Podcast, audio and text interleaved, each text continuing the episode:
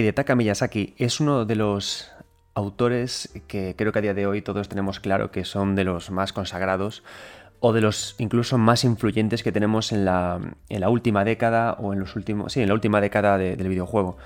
Desde la aparición de Demon Souls y tras la consiguiente aparición de Dark Souls, el videojuego que popularizó la fórmula, la manera de pensar de, este, de este autor, hemos hemos vivido hartos de escuchar esa coletilla de no, de esto es el Souls de, o es un juego tan difícil como el Souls, o usa una narrativa como el Souls.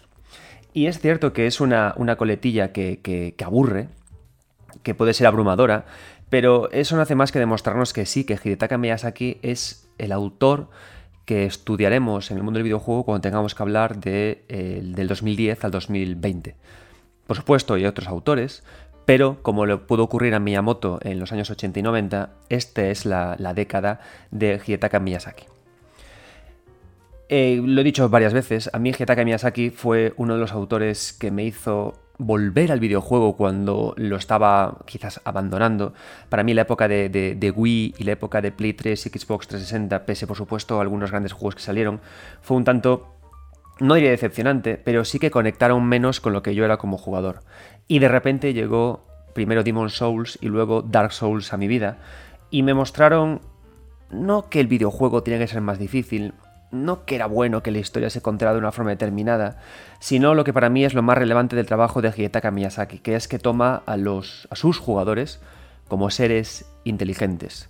No es una cuestión relacionada con la dificultad, sino con el desafío de atrévete a entrar aquí, eh, usa tu capacidad interactiva de videojuego para adivinar qué está pasando, explora una y otra vez este mundo porque te apetece explorar, al no contarte yo demasiadas cosas, y pásatelo bien y diviértete y saca tus propias conclusiones. A mí era algo que necesitaba en la época de Play 3. Estaba harto de las continuas indicaciones de los avisadores, de que me llevaran por la mano, porque eso hace que pierda el videojuego parte de su capacidad interactiva. El exceso de indicadores, el exceso de avisadores, el exceso de sobreexplicaciones hace que pierdas interacción, hace que pierdas inversión, en mi opinión.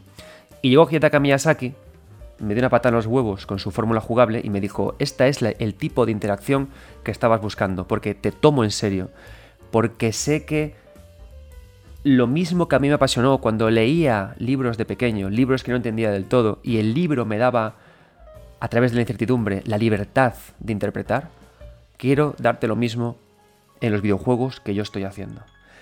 Este podcast trata sobre Hidetaka Miyazaki, pero no sobre su historia. Este podcast se ha grabado después de haber disfrutado de la beta de, Elden Ring.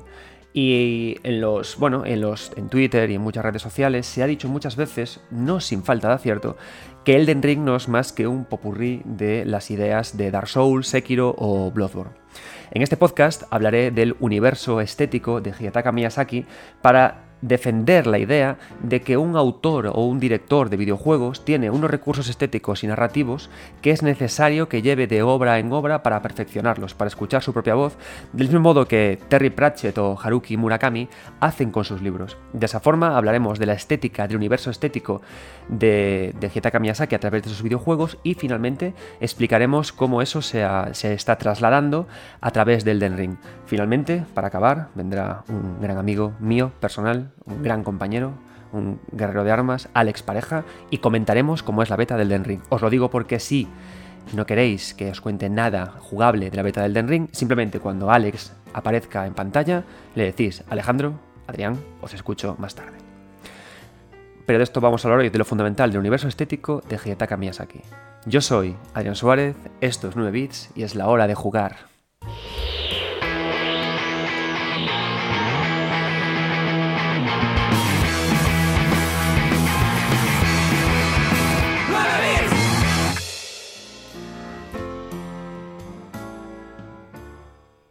Para empezar con este capítulo del universo estético de Hidetaka Miyazaki, sabéis que me gusta mucho traer libros y leer entrevistas.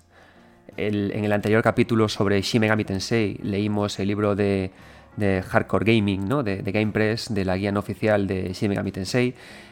En esta ocasión mm, vamos a leer un extracto de un libro del Padre de las Almas Oscuras, Hidetaka Miyazaki a través de su obra. Es un libro de mi, de mi autoría Y quiero leer un, pequeño fragmento para que comprendáis por dónde quiero ir a través del estudio del universo estético de Hidetaka Miyazaki. Mira, Hidetaka Miyazaki, como les ocurre a muchos autores japoneses, y creo que a muchos autores y artistas en general, yo siempre digo que los artistas y los autores no tienen en ningún momento la responsabilidad de explicar o de entender por qué crean como crean. Creo que eso es responsabilidad de los investigadores y los, los divulgadores, estudiar al artista, hacer un decálogo de sus formas de crear y ser capaces de traducir la forma de crear del artista a estudiantes o lectores. Eso es responsabilidad de investigadores y de estudiantes, no de los artistas. Los artistas Bastante tienen con escuchar a sus musas, bastante tienen con ordenar sus ideas, bastante tienen con trabajar y avanzar. Pero sí que es cierto que gracias a, gracias a, la fortuna, gracias a Wing y gracias a, los hados, de vez en cuando a los artistas les da por pensar, se les da por escribir, o se les da por ser generosos con las entrevistas para darnos pistas de, cómo crean, de cómo piensan y de cómo ellos cabalgan con sus propias ideas hacia un horizonte. ¿De acuerdo? Entonces, si, leéis eh, entrevistas o si leéis libros como el, Padre de las Almas Oscuras, que aquí os presento, descubriréis que Hidetaka Miyazaki es una persona que nació de esa forma, es una persona que nació eh, eh, muy em, embebido, muy borracho de, las ideas que él mismo tuvo que poner en práctica con Art Core y, a través de Kingsfield, a través del fundador de, From Software, a través del gran Naotoshi Thin, padre pensante de Mayula en Dark Souls 2, y él luego poco a poco fue empezando a comprenderse a sí mismo. Cuando avanzó por Demon Souls, cuando avanzó por Dark Souls, cuando fue a Bloodborne, cuando fue luego a Dark Souls 3, empezó él mismo a darse cuenta, a ordenar sus ideas, a empezar a, decir, ¿qué quiero yo de mi estética? ¿Qué quiero yo de mis mundos? ¿Por qué cuento así mis historias? Y resulta que en uno de esos videojuegos eh, más menores, más denostados, de la Cine, videojuego para el cual me compré unas gafas de realidad virtual para jugarlas y luego lo devolví, porque es decir, la, realidad virtual me marea mucho, pero todo sea por, por. Derasine es un videojuego en el que de lo que más destaca del videojuego es que eso es el momento en el que Hidetaka Miyazaki más veces se sentó delante de entrevistadores, delante de personas, para explicar su universo estético, para explicar lo que buscaba él en realidad. Derasine es un videojuego que está inspirado en, bueno, en la, poesía victoriana, está inspirado en las novelas de Fiona MacLeod, que es una, es un, en realidad es un, es un, es un hombre que trabajaba bajo el seudónimo de Fiona MacLeod de finales de, mil, eh, de 1800, y en concreto eh, Miyazaki cita el poema A Crystal Forest para eh, hablar del tono de Derasine. Mirad, el tono de. Para que veáis lo que es Crystal Forest, eh, este poema de Fiona MacLeod de finales de 1800, voy a. Bueno, también, también lo tengo en el libro, ¿no? Recogido. Voy a citar unas pequeñas líneas de este poema y vais a ver, si cerráis los ojos, cómo es puro Dark Souls. Mirad. Por supuesto, lo voy a decir traducido en español, ¿vale? Está en inglés, por eso no rima. El aire es de color azul, dañino y frío. Por la nieve, los caminos y campos están blancos.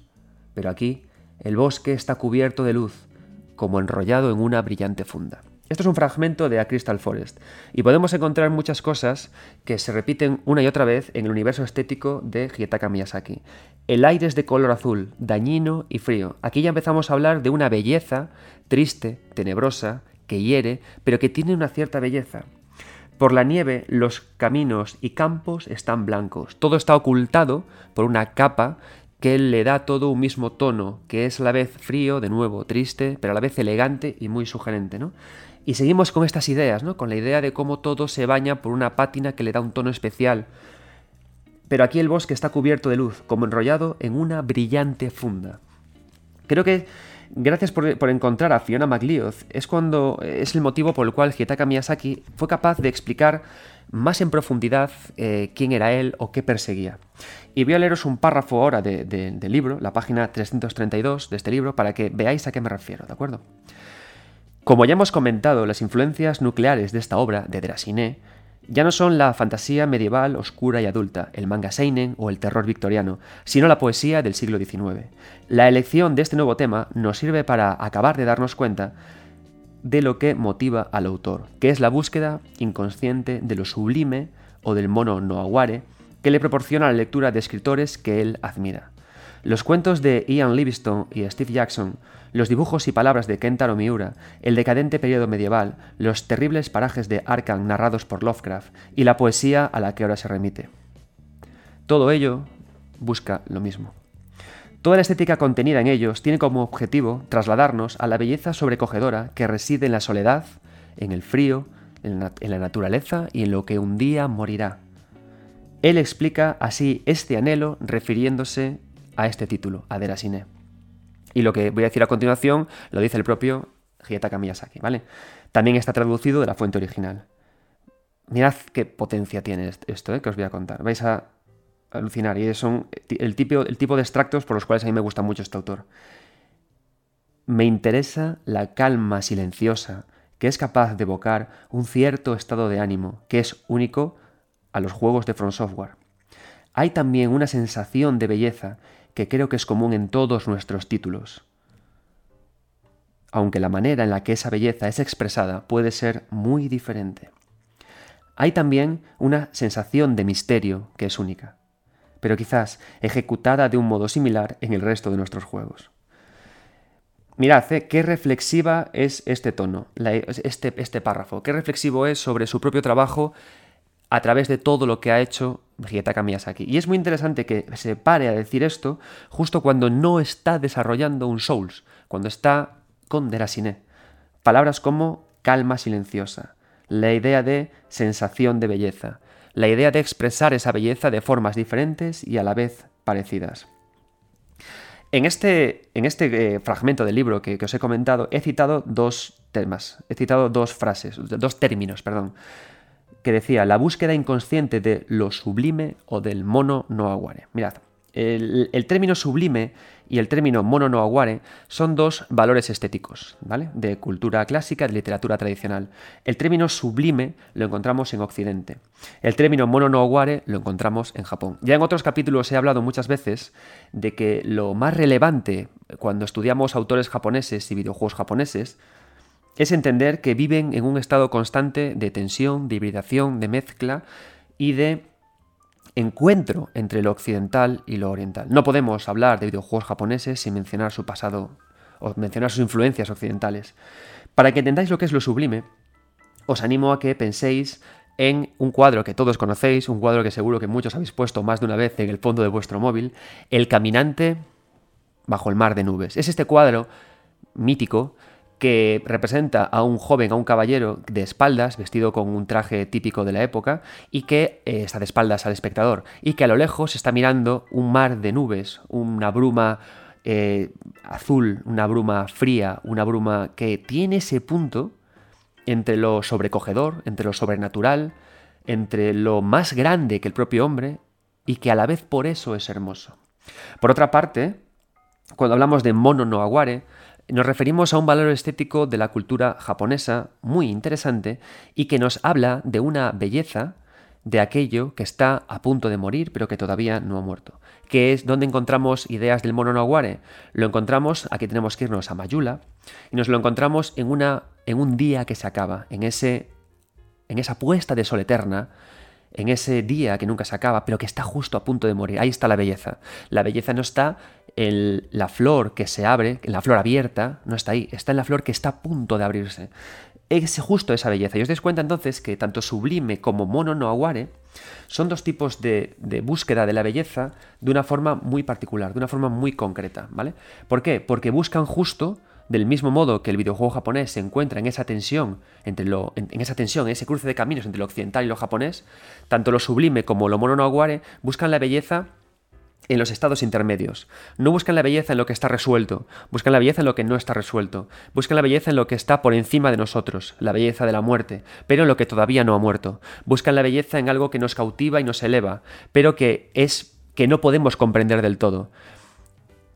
Y la cosa es que ahora podemos decir, pero Adrián, compadre, amigo, eh, compañero, chalao, lo que es bonito es bonito, lo que es bello es bello, ¿no? Es lo que podríamos decir, eh, no tiene mayor objeto, ¿no? Cuando alguien dibuja un cuadro bonito, un cuadro bello, es hermoso, ¿no? ¿Qué son esto las categorías estéticas, las categorías de belleza? Tenemos que entender que el arte y la cultura evolucionan. Y hay un problema, creo que lo dije alguna vez, ¿no? La adicción al arte, la adicción a la cultura. El arte tiene una responsabilidad y es por lo que y es la parte eh, principal de por qué algo es arte y no directamente simplemente bonito. El arte tiene la responsabilidad de elevarte, de elevar tu mente, de llevarte a lugares que no conocías, de hacerte reflexionar, de transportarte. Pero esto es, es una droga, porque cuando das ese paso hacia adelante por algo que te, que te cautiva y que te sobrecoge, ya no te vale el arte que has visto antes, necesitas algo más elevado, y luego algo más elevado, y luego algo más elevado. Y el destino al final de ese camino artístico es convertirte en el crítico de Ratatouille, en un cretino. Es lo que hay, ¿de acuerdo? Por eso al final los grandes artistas de la historia son unos cretinos pedantes porque les aburre lo que les rodea, porque la continua exposición al arte, la continua exposición a sus propias ideas, la continua búsqueda del saber de los científicos de Bloodborne, te conduce finalmente a la locura. La continua... Em, y es, lo que, y es el tipo de belleza del que habla tanto lo sublime como el mono no Un tipo de belleza que tiene que ser siempre, tiene que tener un puntito siempre, algo más allá de lo que somos nosotros mismos, una belleza inconmensurable. Y que precisamente por ser inconmensurable, además de bella, también es terrorífica. Porque cuando admiramos la belleza de algo que va a morir, cuando admiramos la belleza de la muerte y decimos, ostras, me sobrecoge, también la estamos temiendo. Esta idea es la que cuando eh, Miyazaki estuvo trabajando con Drasiné es sobre la que más reflexionó y es el objetivo de su sentido estético de la belleza. Ofrecerle al jugador esa percepción. Y ahora mismo estoy diciendo esto y estáis diciendo, ostras, esa idea es la que está, la que radica en toda la gente lista que encontramos en los distintos juegos de Hidetaka Miyazaki. Esa idea es la que llevó a los investigadores en Bloodborne a ir más allá de lo humano, a buscar lo divino, a observar la luna, a buscar a los grandes y morir en ello.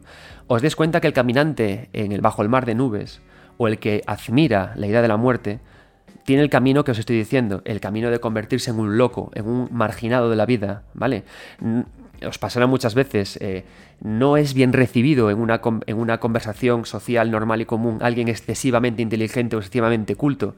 Es común, ¿no? Eh, ha pasado muchas veces, es común que el listo en realidad es el tonto, porque es el que opina, es el que es el cínico, es el sarcástico, es el que le molesta cuando alguien dice cosas, es el que abomina de las series y de las películas de Antena 3 de media tarde, en la que no paran de meter voces en off y sobreexplicarlo todo, porque lo explicáis todo tanto. ¿De acuerdo? Entonces, eh, es el camino maldito del arte, al que está conducido, a los que se conducen a todos los personajes que tiene y que presenta Hidetaka Miyazaki. Entonces, ahí tenemos, clac, la esencia, ¿no? Cuando estudiamos a Hidetaka Miyazaki y su universo estético, que también va a Elden Ring, que también estuvo en Armored Core y que también evoluciona juego a juego, tenemos que hablar de esto, el cruce entre lo sublime y el mono no la observación de una belleza que me enamora, que me sobrecoge, que me eleva, pero que a la vez me aterra y me hace ser menos humano.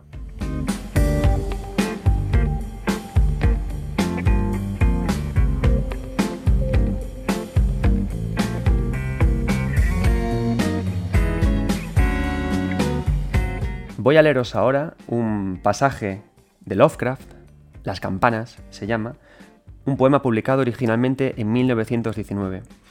Si lo que hemos visto al leer el, poema de Fiona MacLeod sobre Derasiné es esa belleza del entorno, esa belleza del espacio que rodea al jugador, al espectador, y que te cautiva y que te rompe, en el poema de Lovecraft encontraremos cosas concernientes al humano, a la miseria de lo humano, Fijaos cómo se inspira eh, Miyazaki para su universo estético en el poema que vamos a ver a continuación y de cómo con ello retrata a sus hombres, unos que encontramos en Dark Souls 3, en Bloodborne y también en Elden Ring.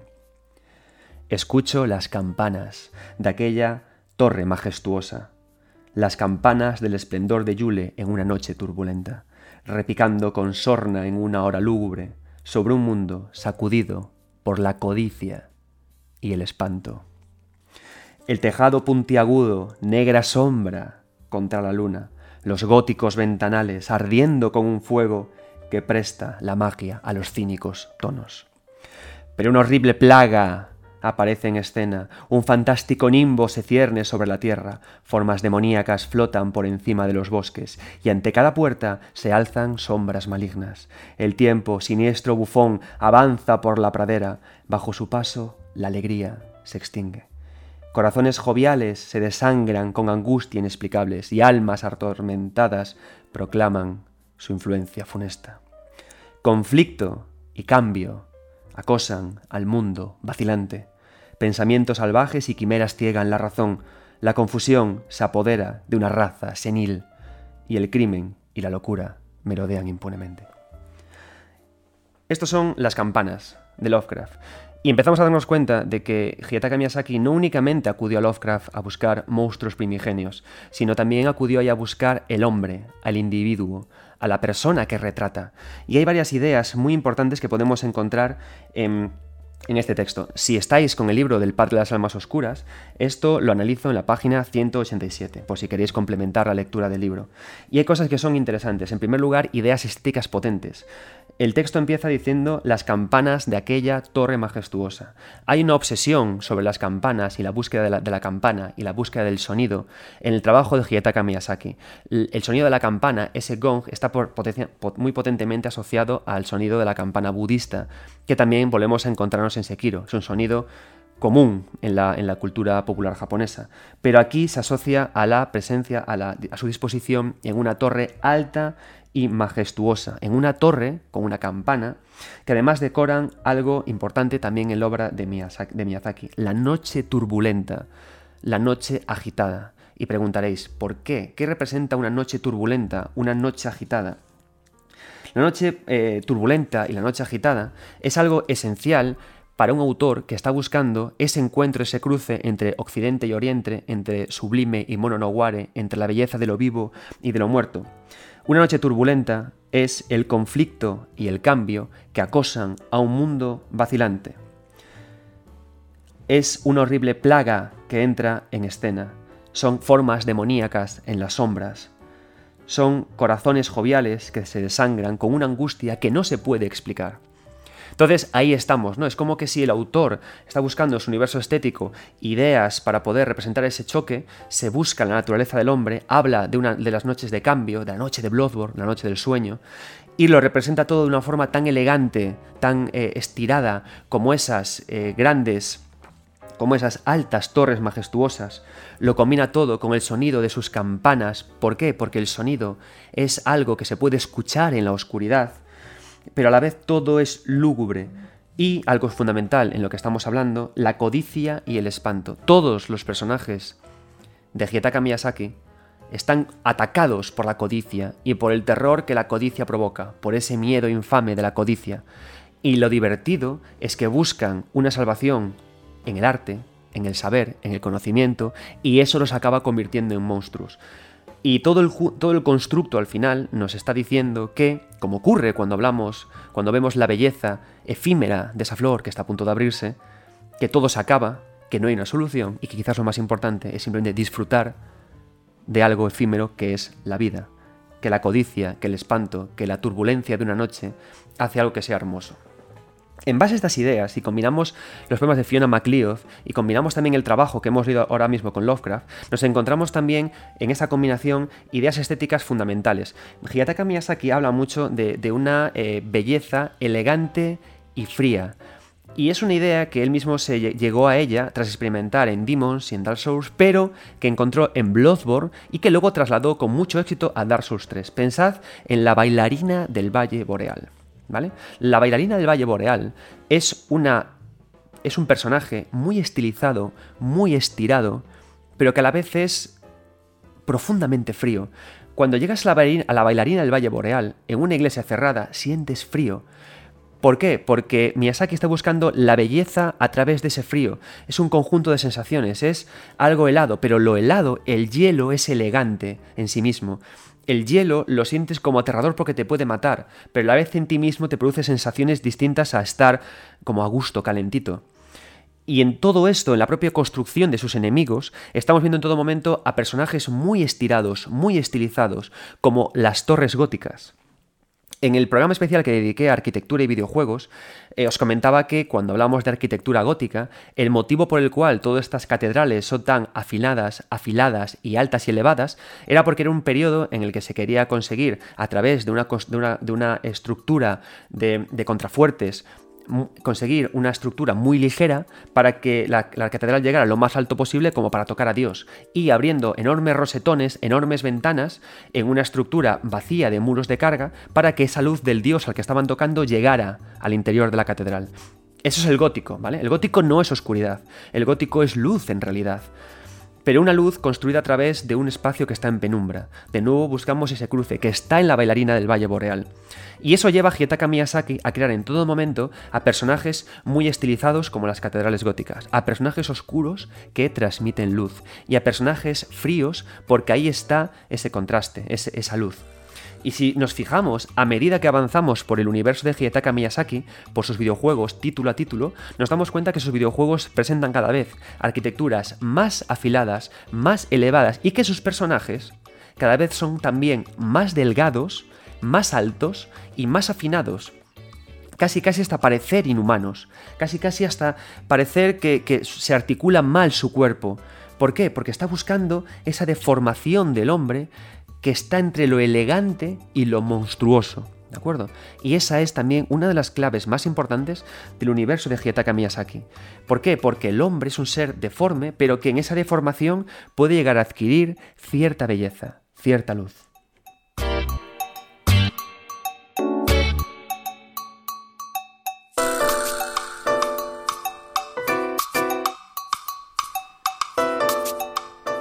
Con lo que hemos comentado hasta ahora, con esta búsqueda de, de Miyazaki, eh, buscando esta sensación entre lo que le, lo sublime y lo mononoguare, con estas sensaciones elegantes y frías, y ya sugiriendo que podemos encontrarnos esto en la bailarina del Valle Boreal, ¿En qué otros lugares, desde Demon Souls hasta Bloodborne, y luego cuando venga Alex hablaremos también del Den Ring, en qué lugares podemos encontrar quizás elementos más claros de todo esto, ¿no? Y cómo evoluciona en base a estas ideas su diseño estético.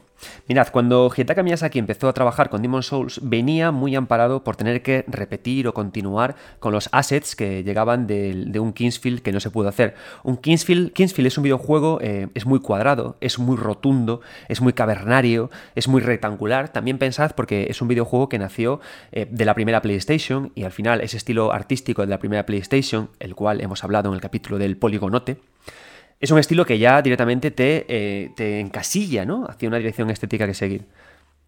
¿Qué pasa? Que Hidetaka Miyazaki venía de trabajar con Armored Core. Armored Core es una serie de videojuegos japoneses sobre, de robots, pero que es, una serie de videojuegos que poco a poco fue evolucionando hacia un diseño estético y estilístico de sus personajes un poquito más afilado y con, por supuesto, con esto que le gusta mucho a los japoneses de las fanfarrias y ese tono orquestal en sus videojuegos como más ceremonioso, más riguroso, hasta como un punto de música religiosa. Entonces, ¿qué pasó? Que cuando pasó Demon Souls a Dark Souls, Claro, con, con Demon Souls se vio obligado a anclarse en una baja edad media, teniendo también muy en claro que eso es lo que le eh, tenía con Kingsfield, ¿no?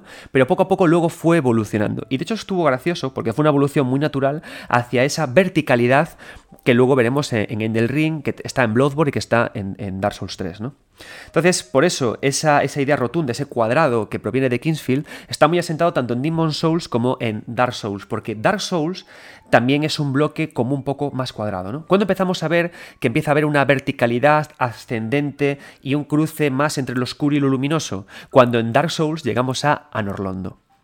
En Anorlondo se produce la primera contemplación de éxtasis de una puesta de sol, ¿no? de un ocaso, combinado con estas verticalidades que Hidetaka Miyazaki ya empezaba a explicar en, estos, en estas construcciones de castillos tan verticales y tan góticas, ¿no? porque al final la estructura de Norlondo es una estructura que tiene, que, tiene ideas muy góticas, además de, por supuesto, ideas de fantasía. Cuando de Dark Souls eh, Hidetaka Miyazaki decide hacer cosas nuevas, después de Dark Souls, Hidetaka Miyazaki decidió ponerse a trabajar con Bloodborne, ahí se produce un, cambio, se produce un, choque, ¿no?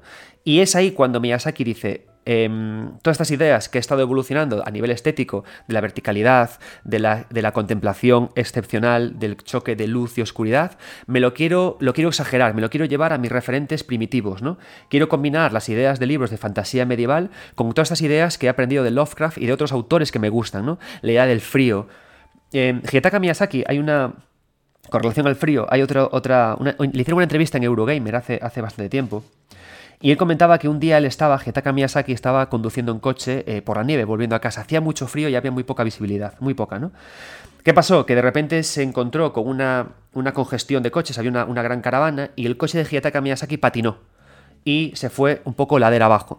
Hitaka Miyazaki salió del coche y descubrió que él sin ayuda jamás podría salir adelante. ¿Y qué ocurrió? Que sin que él lo pidiera de forma improvisada, un grupo de eh, otra gente que estaba también por ahí eh, salieron de su coche y le ayudaron a empujarle, a, empujarlo colina arriba.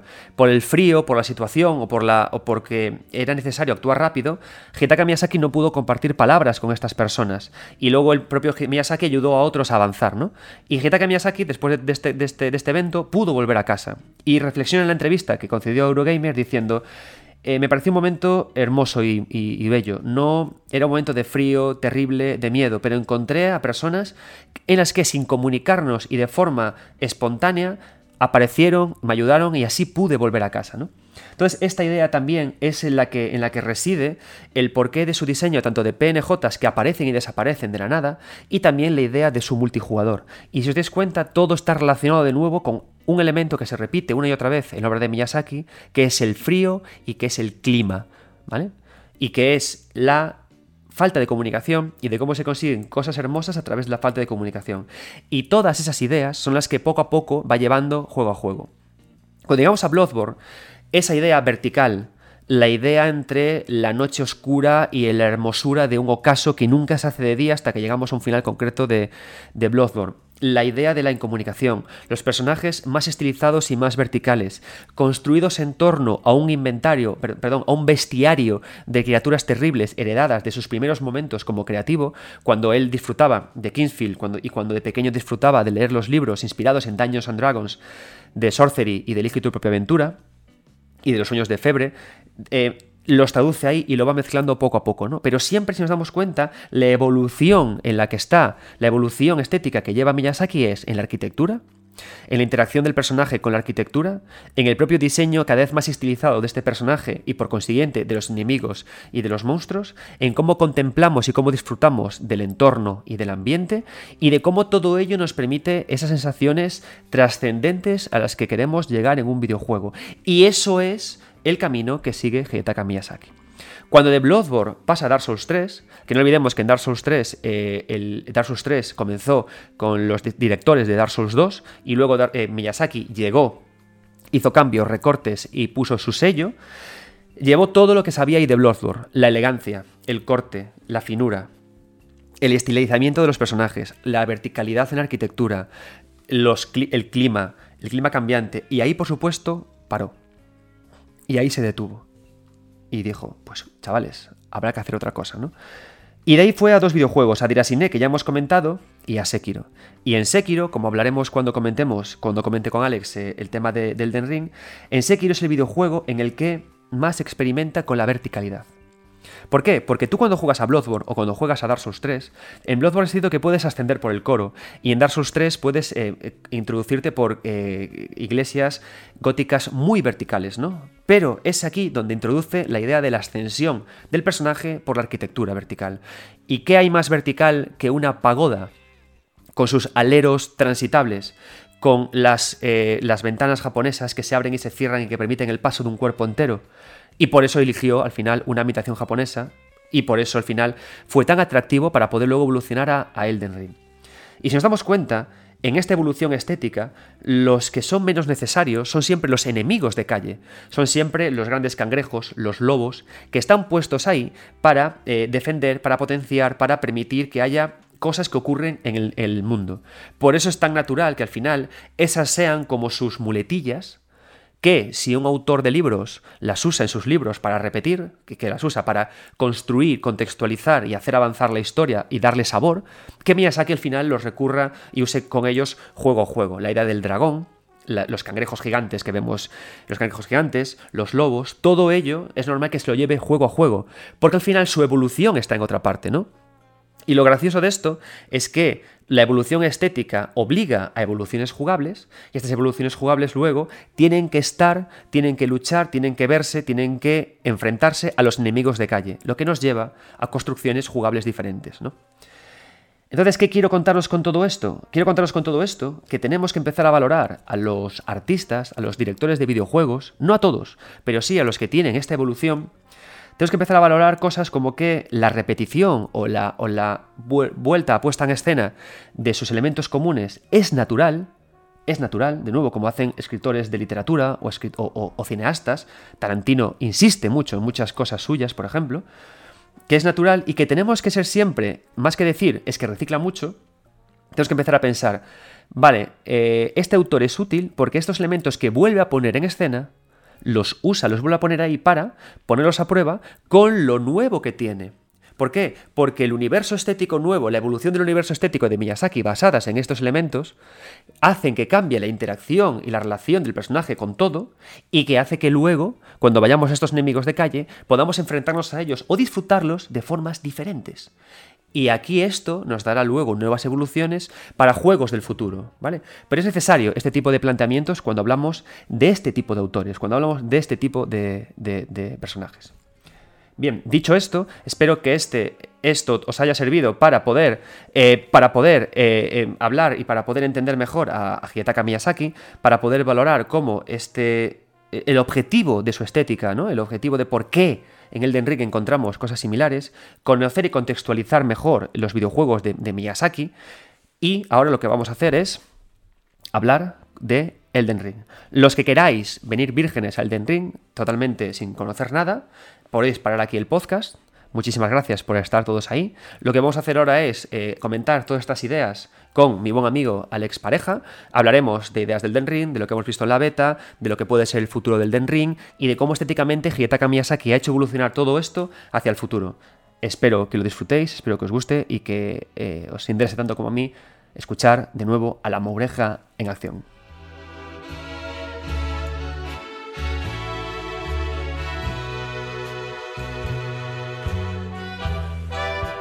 Y tras eh, explicar y profundizar en cómo Hidetaka Miyazaki ha ido eh, sumergiéndose en Lovecraft, en Fiona MacLeod y en otros referentes para construir su universo estético, eh, lo que vamos a hacer ahora es presentar a un invitado muy especial, a, un, a uno de mis mejores amigos, a mi compañero de armas, a Alex Pareja, que lo que haremos juntos será ver cómo todo esto oh. se ve en el Den Ring, que hemos podido ver en la oh. beta y qué pasa, pareja, cabrón. Es que, es que claro.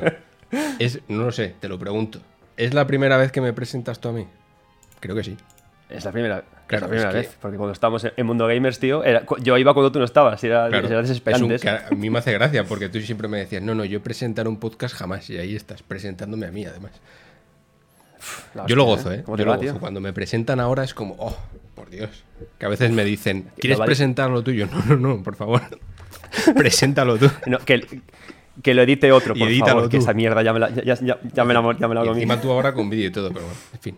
Tú no sabes dónde te has metido. Pero muchas gracias, ah. amigo Mou, porque me hace mucha ilusión además que la esencia de Mundo Gamer del MG Podcast perdure con, con tu podcast, vamos.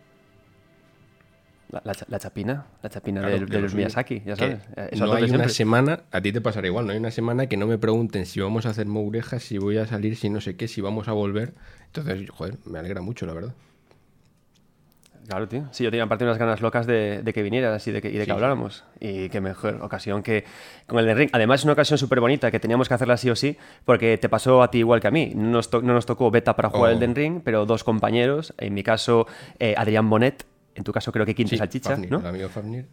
Fafnir nos pasó una vez y dije yo lloramos por Dios lloramos hay que por Twitter lloramos como perras por Twitter en plan no es que no la queremos por fue muy bonito porque te recuerdo lo que pasó esa semana que salía el gameplay y los dos eh, hablamos y dijimos no sé si verlo porque igual o sea, mejor llegar de primera sin haber visto nada del juego. ¿Te acuerdas, no? Esa conversación la tuvimos. Sí, sí, y a las tres ahí estábamos como perras viéndolo y, sacando teorías. Mm. Y después cuando la beta, no nos tocó y era como, bueno, mejor. Así cuando salga el juego ya lo disfrutamos eh, vírgenes. Vírgenes. Y llorando, Claro, además porque- es que le tocó a todo el mundo menos a nosotros. Yo quiero la beta, por Dios. Y uf, he, he jugado. Bueno, en fin, ahora, hablamos, perdón. No, no, no, no, fue peor, fue a, la- a lo ratilla, lo de, Buah, pues Sí, no la quiero. Pues, Yo reconozco- Ju- juntémonos todos los que no la tenemos, que no Yo pasa nada. ¿eh? reconozco que el lloro iba un poco en- con indirecta, claro. En plan, oye, igual, igual a alguien le apetece regalar. Una betita, hijo. Que me la pasó Bandai, ¿eh? o sea, hubiese jugado igualmente, pero bueno, bien. Porque esa se la di a Onei, que tampoco la tenía. O sea, que bueno. Pero guay, tío. Pero claro, es que tú eres un señor director de IGN, tío. Es que es bueno. otra cosa. Yo soy un Mindundi. Yo soy el niño de los recados de 3 de Bueno, juego, pues, ¿sabes? Sí, sí, yo te contara. Pero bueno, Elden Ring. Oye, me, ha encantado Ring, la ¿qué- primera qué parte. tal? Es que eres un doctor, joder. Me he puesto camisa y todo para verte. Increíble. Nada, hombre. Ya te he visto ahí escuchándome entre bastidores, joder, comiendo palomitas. Di- Digo, otra, otra. No pares de hablar, Por muchacho. supuesto. Más dado Berserk, más ánimos. todo, todo. Más Berserk. ¿Qué tal, tío? ¿Cómo te, te ha parecido la beta? Uf, a mí me ha gustado mucho. De hecho, el resumen es lo que te dije el otro día cuando me preguntaste, que es, yo jamás en todos estos años, te habrá pasado lo mismo, imagino, yo jugué tres sesiones, ¿no? Hubo, no sé si cinco o seis, yo jugaba, Mm. claro, a las cuatro de la mañana, yo, yo soy una persona y duermo, esas no jugué, pero todas las demás las jugué, o sea, tres sesiones, nueve horas en total, y hubiese jugado más. Y creo que no me ha pasado jamás Mm. con ninguna beta o prueba de estas técnicas y tal, de ningún juego en la historia. O sea, a mí me dicen, Adrián, a mí me dicen que mañana abren otras tres horas y ahí estoy yo volviéndome a pasar todo, yo qué sé, cogiéndome otra clase o viendo otros mm, recovecos. Es que me encantó. Es exactamente lo que yo quería. O sea, cuando anunciaron el Den Ring, Ah. un Dark Souls en general, un Dark Souls de mundo abierto, yo me imaginaba algo así. O sea, no, puedes, no puedo pedir mucho más, en realidad. O sea, Sí. yo encantado, la verdad.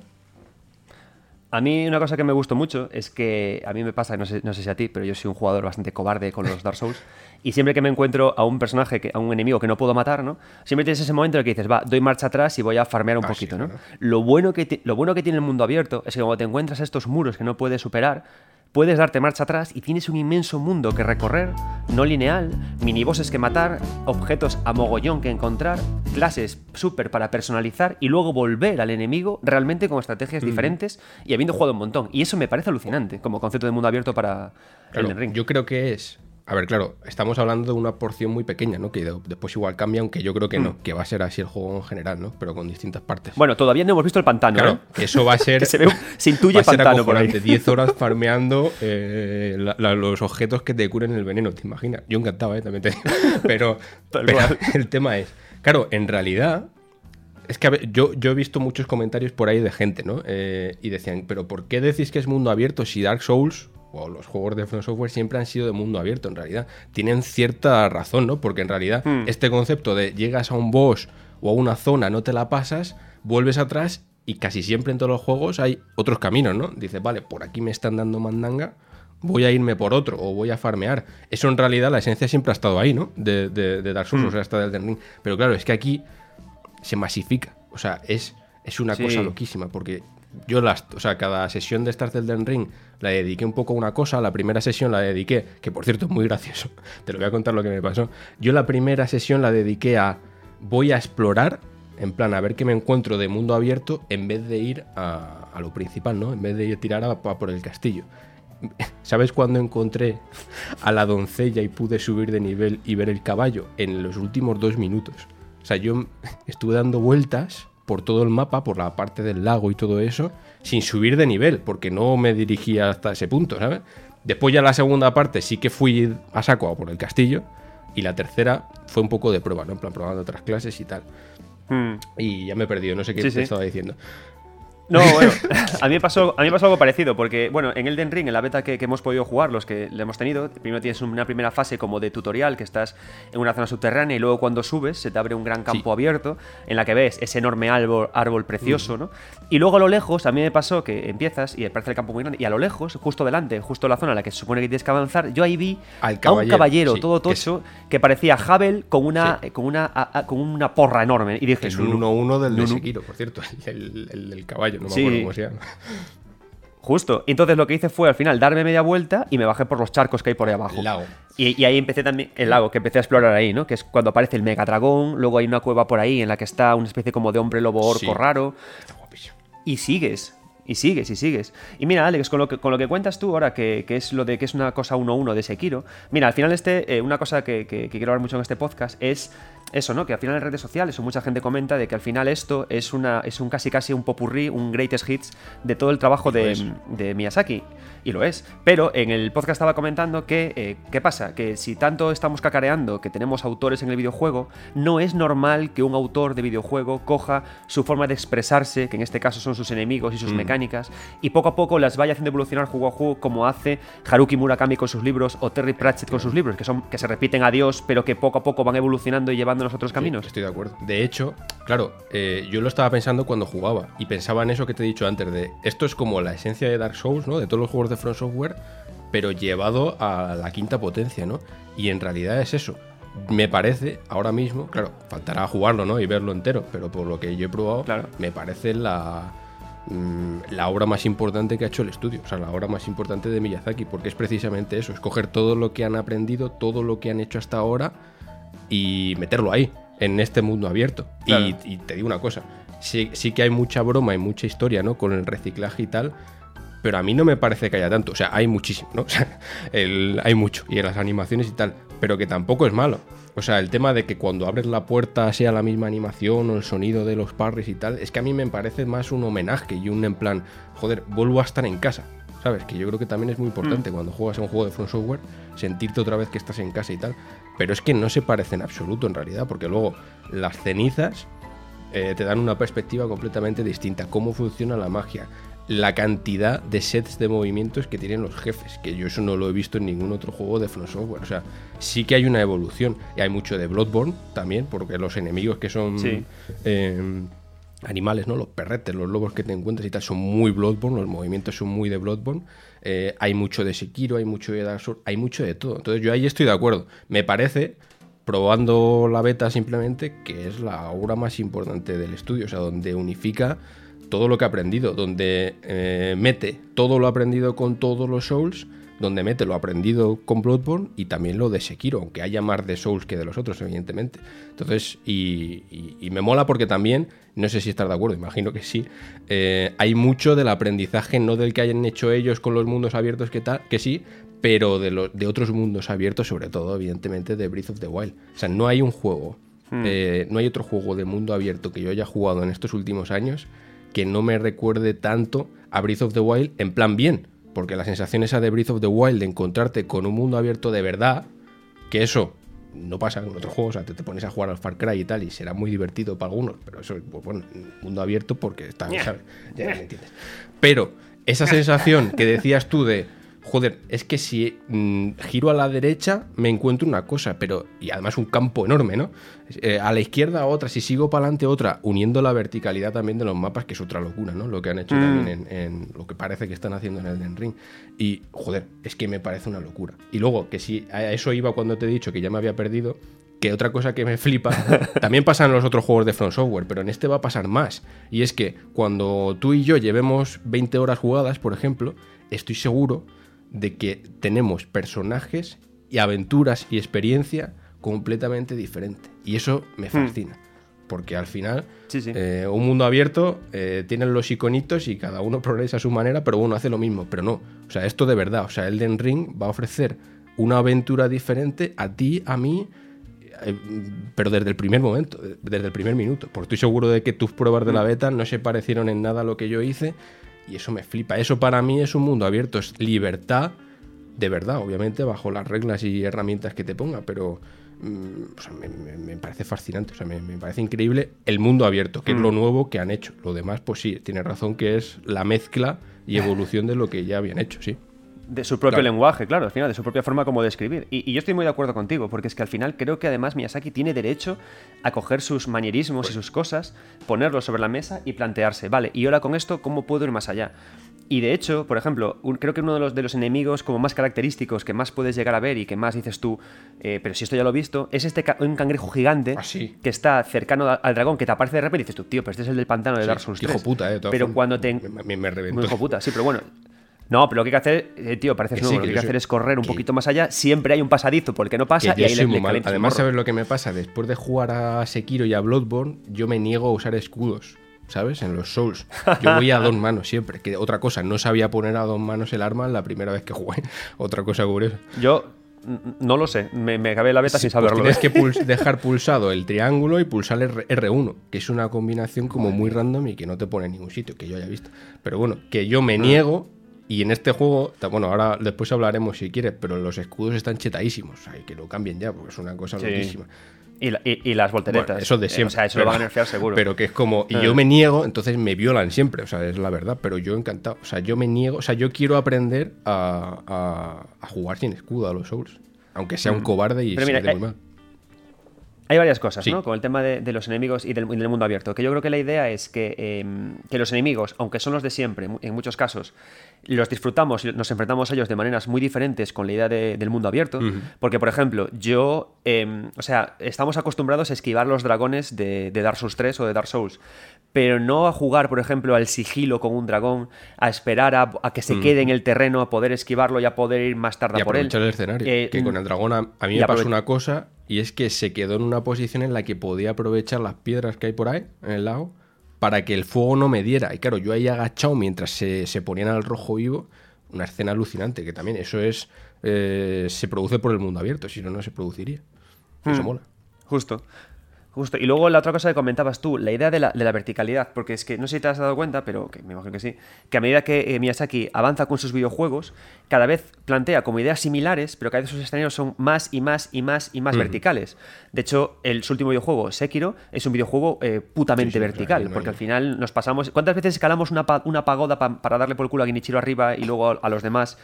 Absolutamente vertical y hacia arriba. Es decir, es como que él quiere ser, eh, representar y, defender y poner sobre sus juegos esa idea de arquitectura gótica elevada, pinacular, que llega hasta el cielo y hacerte jugar en ella una y otra mm. vez. Y en este videojuego lo vertical es, es acojonante, porque de hecho cuando te acercas al castillo y ves los riscos y los montes que aparecen a tu izquierda cuando caminas, y los acantilados y todos los elementos que hay eh, en el escenario, te das cuenta de que hay una intención muy clara de traducir sus propias formas e ideas que llevan desde Demon's Souls y adaptarlas a un mundo abierto, pero no porque esté de moda, sino porque eso le va a dar mucha más fuerza a su propio mm. lenguaje, a sus propias ideas. Y por eso es fabuloso que lleve sus ideas antiguas, sus personajes de siempre, sus, incluso hasta su haz de siempre, porque lo que quiere es poner a prueba su propio lenguaje para luego llevarnos a otra parte. Es que no sé si estarás de acuerdo, es una conclusión que me ronda la cabeza después de probar este, pero yo creo que un otro Dark Souls, o sea, un Dark Souls 4 o lo que sea, Em, hmm. no le vería tanto sentido. O sea, esto, o sea, aplicar eso en un mundo abierto me parece la evolución lógica, ¿sabes? Ahora viendo esto,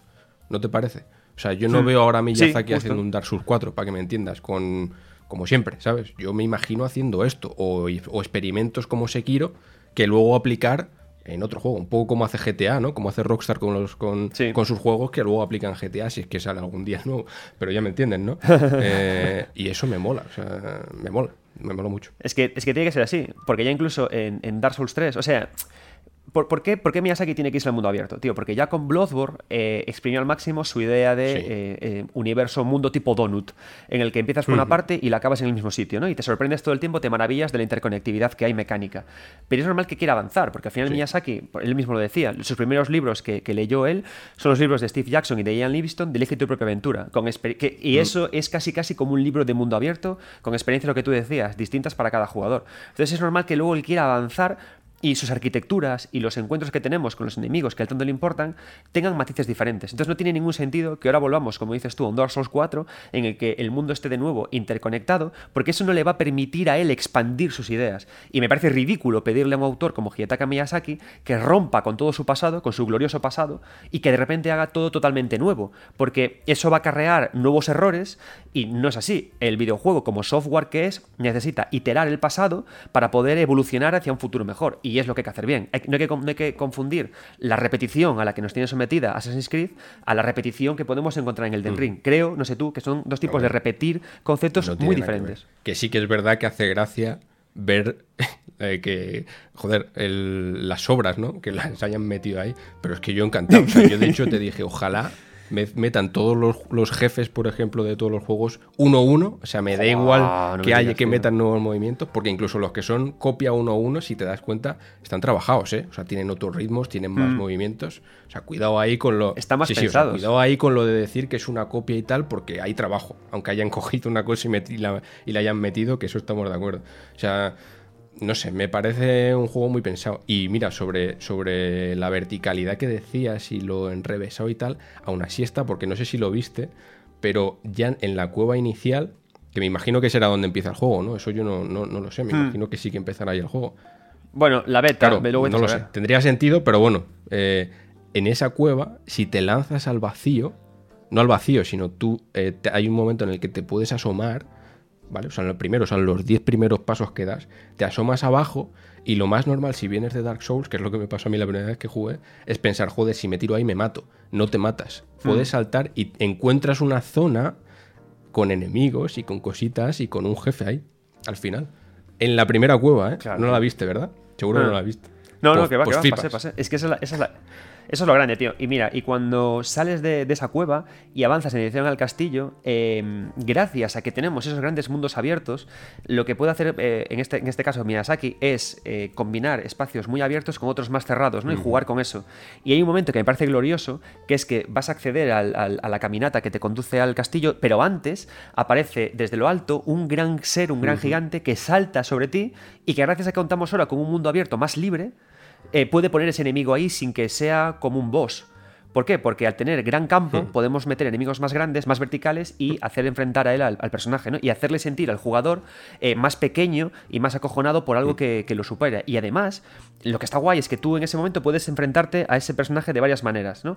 Y por eso me parece muy interesante el mundo abierto. Tú con ese gigante que te aparece, puedes usarlo como de escolta para que barra con todo lo que está a tu alrededor y tú seguir subiendo por el castillo. Puedes sacarlo de ese pequeño ring que se forma entre las montañas para matarlo en la, en la parte más alta o irte sin más. Y creo que es tremendamente flexible lo que ha conseguido Miyazaki ya solamente en esta beta entre la relación entre enemigos gigantescos, enemigos pequeños y distintos eh, diseños de plantillas de zonas del escenario. Que eso, fíjate, con ese me pasa una cosa curiosa y es que es un bicho, claro, cuando llegas ahí... Eh, es un bicho complicado, ¿no? O sea, tiene mucha vida. Además, hmm. siempre te ponen a la gente que te dispara, que es, que, da puto asco, ¿no? Pero bueno, es como el sello. Oh, que eso oh. también lo puedes. Es como la trimestral. Otra cosa, el caballo, que puedes pasar todas estas partes corriendo prácticamente sin darte cuenta, ¿no? A lo, a lo aguililla, que eso hmm. también me gusta. Pero ese mismo bicho, el gigante ese que de repente te aparece, que son muy de Sekiro, ¿no? El meter jefes o, subjefes, o llámalos como quieras, hmm. que están ahí, ¿no? Que no aparecen tras la niebla, digamos. Em, ese mismo bicho, cuando sigues avanzando por esa parte después posterior, hay un campo enorme que tú miras hacia, hacia él y ves a un montón de esos bichos por ahí campando. O sea, a, 14 bichos de esos. Y es un indicativo también muy propio, es un sello muy From Software, que, el ponerte en la entrada de algún sitio o en una zona, ¿verdad? Bichos que tú desde lejos dices, joder, estos me van a matar. Aquí no puedo ir todavía. O sea, visualmente mm. incluso eso lo aplican en el mundo abierto. ¿Cómo puedo hacer que el, jugador sepa que esta parte es más complicado, que por aquí quizá pueda venir, pero más tarde, pues metiendo ese mismo bicho que le ha costado tanto matar antes, le meto 17 aquí en el campo abierto para que diga, hostia, aquí se va a liar parda, no voy a ir ahí todavía. O sea, es que como digo, es que es muy inteligente. Es que la, la duda que te podría generar Elden Ring es en el mundo abierto, ¿no? Que es la primera vez que lo hacen. Eh, y es que me lo ha disipado completamente, la verdad. Incluso en las mazmorras mm. que te vas encontrando por ahí, también estarás de acuerdo en que hay algunas que el diseño es muy chusquero. O sea, parecen los, cálices estos, ¿no? No me acuerdo cómo se llaman los de Bloodborne, estos aleatorios. Pero una. A mí me recuerda mucho a, las, cuevas que hay en Assassin's Creed Valhalla, por ejemplo. Que entras y, tienes que volver a salir por tu propio pie, ¿sabes? que no son zonas de paso conectadas. O de Skyrim, justo, sí, sí. Claro, pero como tienes como ellos, yo creo que saben entender muy bien lo que nos mola, ¿sabes, Mo? El plan de, mm. joder, ¿a, qué nos gusta encontrar en un Souls? Un jefe secreto, ¿no? Un arma o un... Entonces, ellos saben que no hace falta que diseñen mazmorras enormes, con esos diseños acojonantes, ¿no? Con ese diseño de niveles a los que nos tienen acostumbrados. Pueden hacer algo un poquito más sencillo, algo que incluso parezca generado aleatoriamente, pero si al final yo me voy a encontrar con un jefe, con una batalla que mola, con un bicho que me dé una espada o una ceniza que mole, yo cuando mm. salga de esa mazmorra voy a decir, joder, qué guapo. Y además eso te va a invitar a seguir explorando. Porque yo he habido mazmorras, yo he visto vídeos por ahí del Bati y tal, que ha habido jefes que yo no he visto. Y mira que yo pensaba, bueno, yo he visto casi todo, ¿no? Me he dado una vuelta. No, no, hay mazmorras, hay puertas a las que no he visto siquiera. Entonces eso te invita cada vez más a explorar, ¿no? Y otra cosa curiosa, los ciclos de día y noche, que no sé si los has comentado antes. Oh, calla, calla, calla. Estoy loco Es con que eso. yo me metí, yo encontré por casualidad también, había como un campamento de enemigos y encontré por casualidad una mazmorra, que es de estas sencillitas, que es una escalera que baja, una sala grande, que es donde Hmm. dices, me voy a esperar aquí a un jefe, ¿no? Y luego otra sala después Ah, eh, sí, con un cofre. Bueno, pues yo entré a esa la primera vez, además creo que fue la primera que me encontré, ¿eh? la primera prueba. Y dije, esta sala, además con las notas de los, de los jugadores, ponían... eh, o algo ponía, así. sí, y yo entré y digo, esta sala es para luchar con un jefe. Y no había nadie, nada. Digo, qué raro. Y fui para adelante, me metí en la sala y encontré ahí, no me acuerdo si era un arma o lo que sea, en un cofre, ¿no? Una daga Sí, roja que no no sé de- que, sí. que que desangraba. Sí, sí. Es justamente Ah, la que, claro. la que vimos. Y digo, qué raro. Y yo lo pensé, ¿eh? dije, igual si vienes en otro momento del día sí que hay un enemigo. Y efectivamente tenía razón. Yo he visto vídeos por ahí de gente que iba a otra hora, no me acuerdo cuál sería, y ahí sí que hay un jefe. Entonces, Es que es la experiencia... Las, tre- las tres capas, Claro. las tres capas que tiene el mundo abierto en función del, del día. E- Y, y- y, pff, yo- yo y una cosa que tengo que preguntar, Alex. Es que nos esta- emociona, ¿eh? Yo estoy- y ya empezamos- ahí. Eh, Uf. Yo estoy, estoy loquísimo, tío. Pero mira, yo- ya una cosa entrando en el mundo teorías, Sí, ¿vale? Este, eh, el, el lugar en el que estamos metidos son las tierras intermedias. El logo del Den Ring son varios círculos, varios Que núcleos. cierto, perdona, en el que te, parece... te corto porque lo tengo que decir, Dime, dime. porque no sé si lo sabes. Las ruinas que hay por ahí eh, las pueden romper los enemigos. O sea, la- ¿Qué dices, tío? los escena- la, por ejemplo, la ruina esta que es, que es donde te encuentras al mercader la primera vez. Bueno, igual no es la primera, Mm. pero ya me entiendes. Si haces que te persiga el caballo, el caballero este, y hace uno de sus ataques, rompe. O sea, caen las rocas del, del escenario. Increíble. O sea, hasta ahí llega el tema. Pero bueno, a lo, a lo que te estaba diciendo, a lo, a lo que iba antes- Joder, estoy loco, loco ya, puto febrero, me cago en- Llega, llega ya, llega ya que me tienes mal. Pero a lo, a lo que te estaba hablando, es decir, el logo del Den Ring anuncia, es como que tiene varios círculos concéntricos, como los mundos de los. Tenemos las tierras intermedias. Tenemos eh, el trabajo de Martin intentando preparar un universo que cohesione varios. Y tenemos un montón de enemigos que conocemos de otros videojuegos de Ah, From Software. sí. ¿Fanservice? ¿Fanservice? ¿O el Miyazaki quiere jugar al lore, a conectar por fin todo su universo, pero dejarlo en el aire? Que esa es otra, otra cosa, otra, otra cuestión. Sin duda. A ver, incluso Bloodborne, incluso Bloodborne forma parte, ¿no? De, de- del lore, ¿no? Es una pintura o algo así, ¿no? Según teorías, no sé si eso está confirmado, ¿no? Que es un. No, no, no está Pero- confirmado. pero podría ser, claro, ¿no? piensa- Claro, claro. O sea, en Dark Souls 3 tenemos a una pintora es. que pinta un mundo nuevo. Tenemos en Bloodborne la idea del sueño de un Eso es. sueño.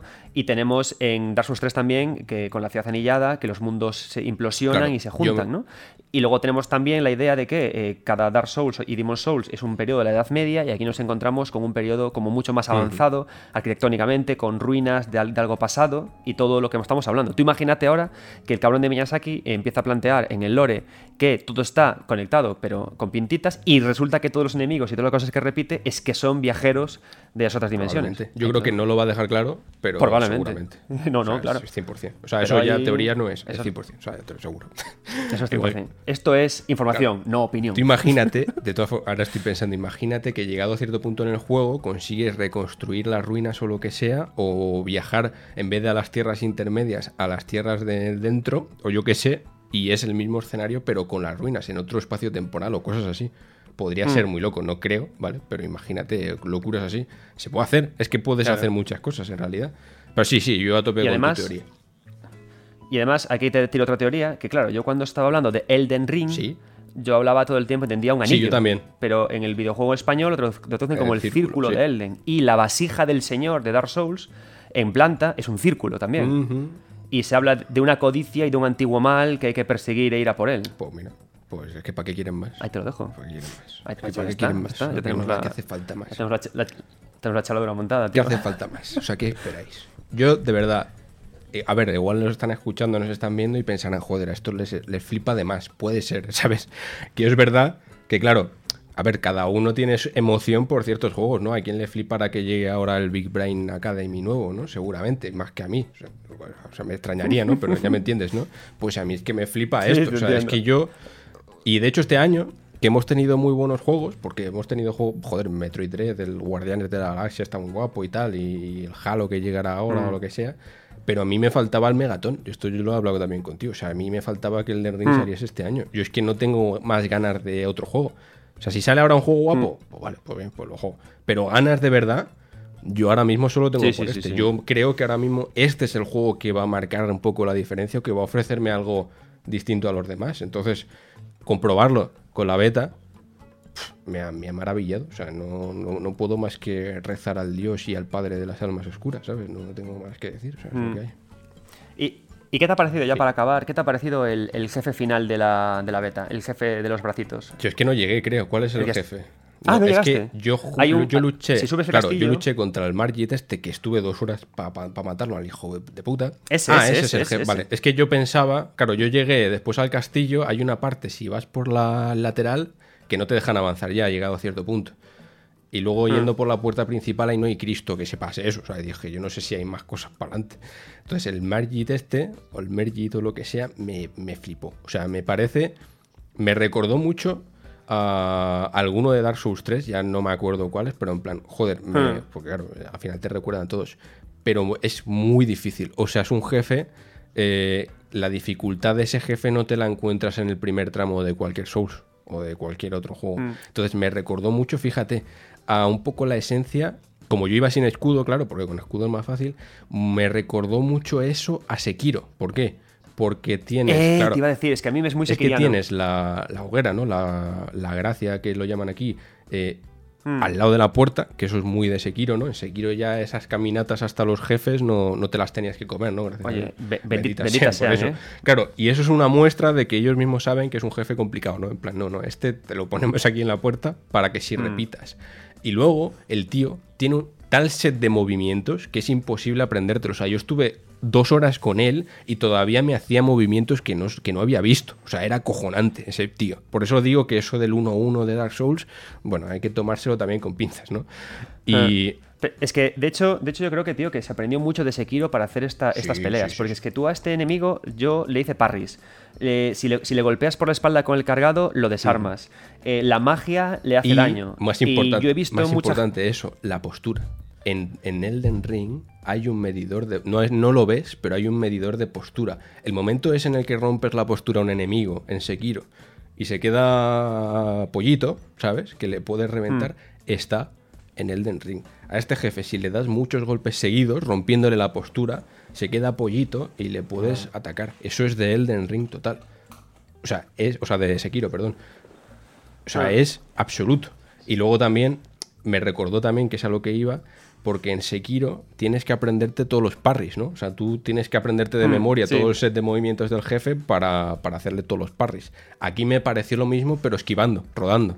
En plan, me tengo que aprender el Mm. tempo de todos los ataques, porque si no me revienta. Me recordó también mucho Sekiro. O sea, me flipó. Ese jefe me flipó. Fue lo que- de lo que más me gustó en, en el juego. Porque es verdad que llegamos, Nah, claro, llegamos un poco ya con la experiencia, ¿verdad? Aunque seamos muy malos. Yo soy muy malo jugando a los Souls, pero claro, llegas ya Mm. con la experiencia, lo que decías. Sabes que el, que el rodar está un poco chetado, que si vas con magia va a ser más fácil, pero creo que From Software también lo sabe.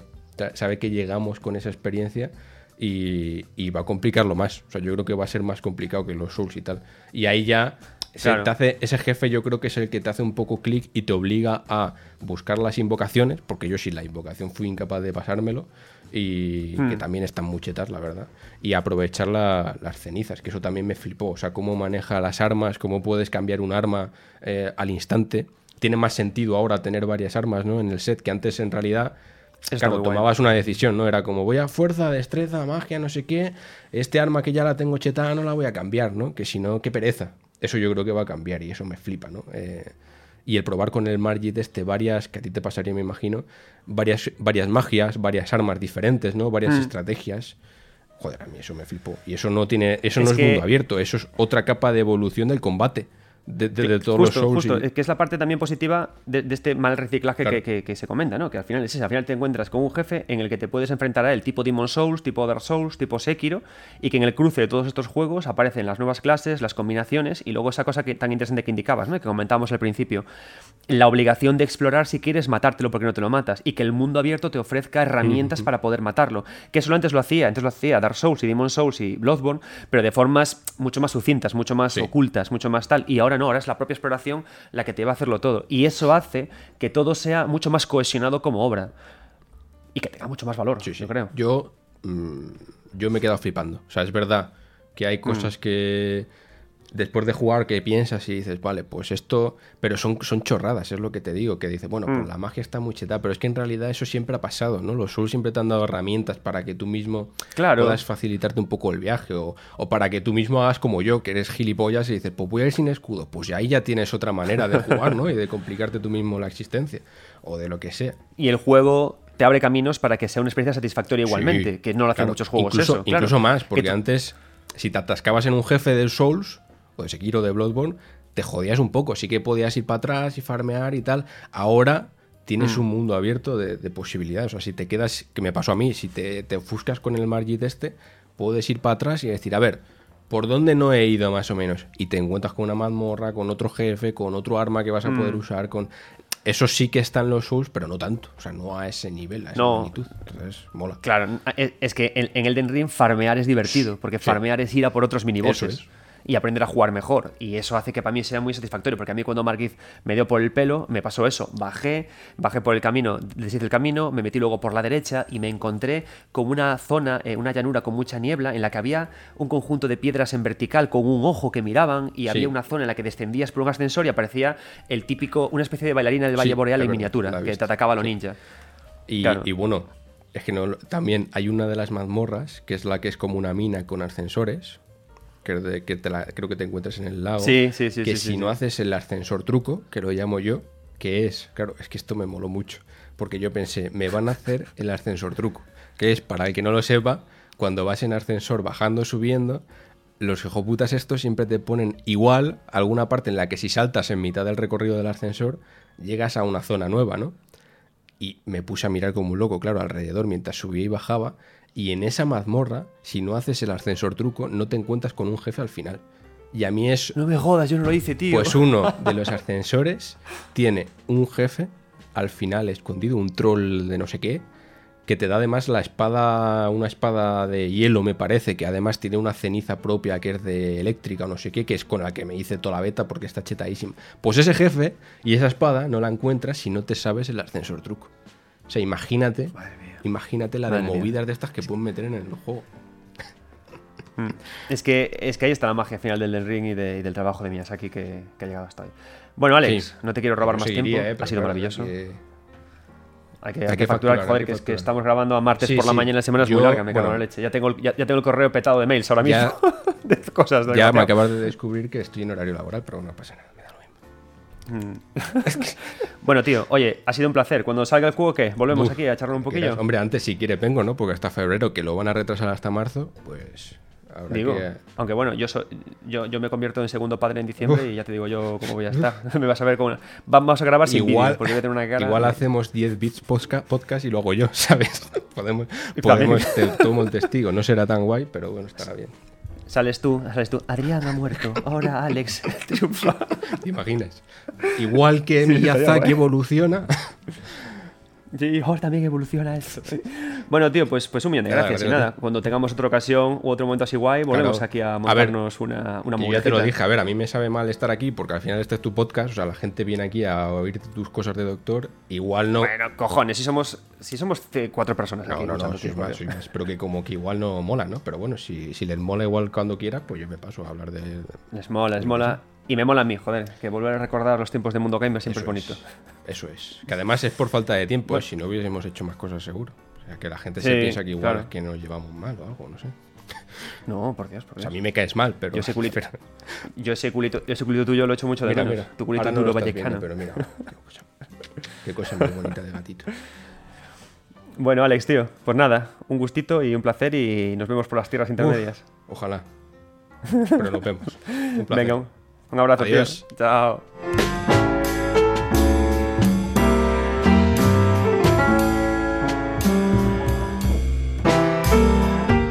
Muchas gracias a todos por este podcast. Gracias a Alex por estar eh, a nuestro lado. Espero que os haya gustado esta charla que hemos mantenido. Intentaré que vuelva, que vuelva él en otra ocasión. Y intentaré que también vuelvan eh, más gente por aquí a comentar, ¿no? Porque al final es importante que si, aunque este podcast lo haga, lo haga yo solo, es genial, ¿no? Que al final eh, consigamos con, este podcast y con otros trabajos lo más importante, ¿no? Que es generar conversaciones y dialogar sobre el videojuego desde la perspectiva que, más nos interesa.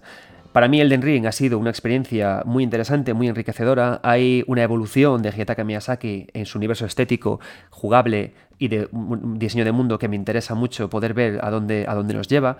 Creo que 2022 va a ser un año súper interesante porque tenemos Starfield, tenemos Breath of the Wild 2 y tenemos Elden Ring para demostrar que los mundos abiertos eh, tienen que avanzar hacia algún sitio. Y tengo muchas ganas de saber qué pasa con Miyazaki, su presente y su futuro. Muchísimas gracias por estar ahí, por acompañarme en este capítulo más. Yo soy Adrián Suárez, esto es 9 Bits y, como digo siempre, nunca dejéis de jugar.